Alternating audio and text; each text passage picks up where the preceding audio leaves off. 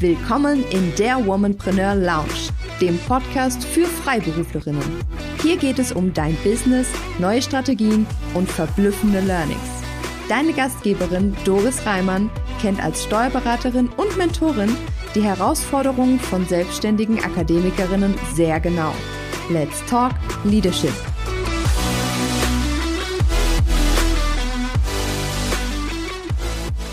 Einer etwas längeren Sommerpause melde ich mich zurück und heiße dich herzlich willkommen in der Womanpreneur Lounge.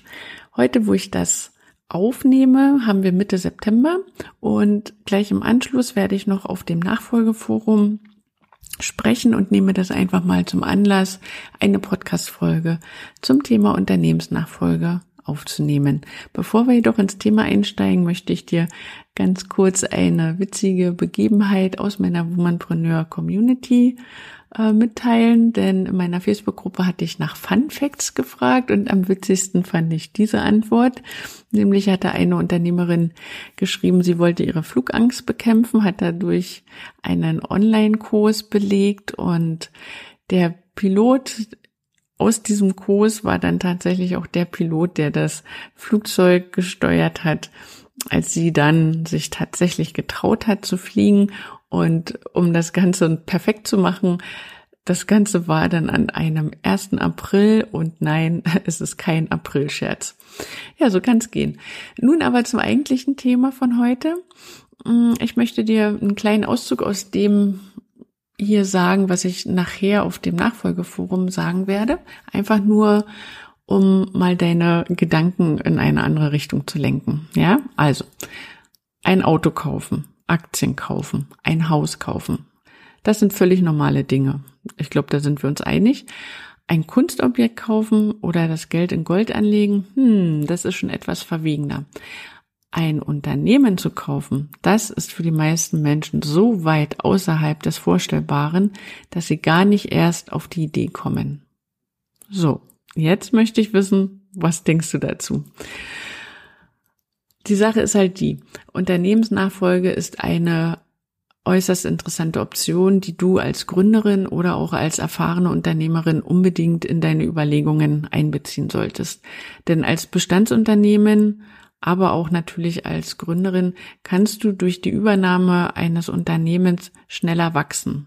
Du kaufst einen Kundenstamm, du gewinnst Mitarbeiter hinzu, wertvolles Know-how, vielleicht auch einen Standort, der sehr gut ist und so weiter. Ja, ähm, das sind die positiven Aspekte eines Unternehmenskaufs. Und somit ist die Unternehmensnachfolge natürlich eine Abkürzung. Denn die Frage ist halt, warum sollte man sich in jahrelanger Arbeit etwas aufbauen, was man von einer anderen ambitionierten Womanpreneur übernehmen kann. Und deswegen bringe ich dieses Thema immer und immer wieder mal auf den Tisch. Ich möchte, dass du erkennst, dass dieses Thema uns alle angeht. Ja, und ich möchte es heute ganz kurz mal von beiden Seiten aus betrachten, also aus der Sicht der Verkäuferin und aus der Sicht der Nachfolgerin. Ich werde dieses Jahr 45 und ich kann im Grunde ja beides sein. Ich könnte Verkäuferin sein, ich könnte aber auch Nachfolgerin sein. So, und deswegen, man ist nie zu jung oder nie zu alt. Ja, das ist schon mal das Erste, was ich dir mitgeben will. Und jetzt einfach mal, wenn wir uns auf die Seite der Verkäuferin stellen. Wenn du jetzt schon, auch wenn du natürlich noch nicht verkaufen willst, wenn du jetzt schon in deine Überlegungen zur Unternehmensentwicklung die Situation der Übergabe einbeziehst, hilft dir das, bessere Entscheidungen zu treffen.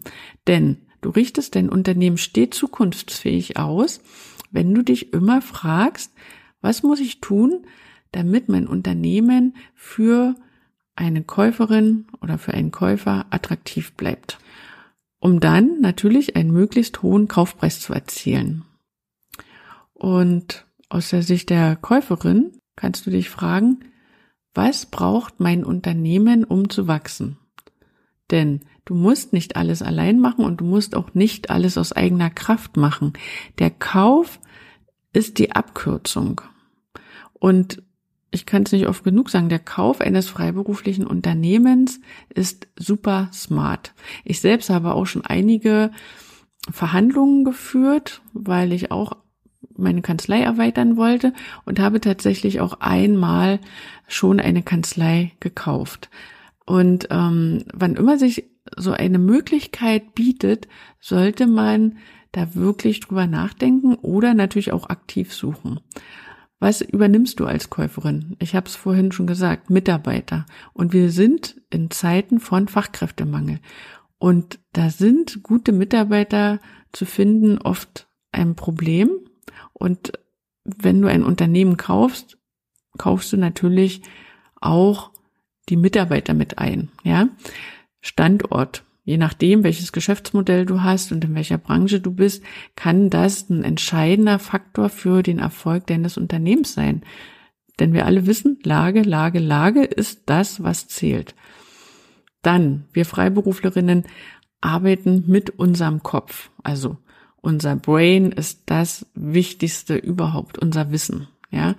Und deswegen möchte ich, dass du niemals unterschätzt, wie wertvoll das ist, was andere schon kreiert haben und dass du dir das bewusst machst, dass du das nutzen kannst. Also das kann alles Mögliche sein.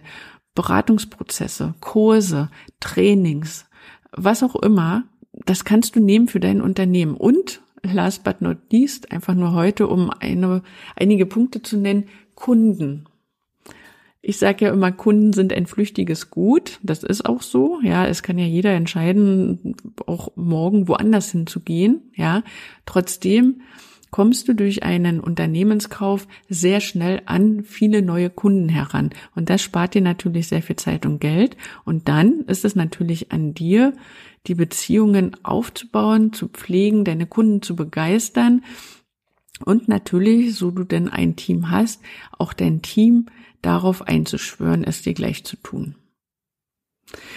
Ja, das waren meine Impulse für heute. Ich hoffe, dass dir das ähm, hilft und ich werde nicht müde, dir solche Dinge natürlich zu erzählen. Und solche und andere Dinge sind genau die Themen, die wir in der Womanpreneur Academy und auch im Womanpreneur Club ansprechen, diskutieren.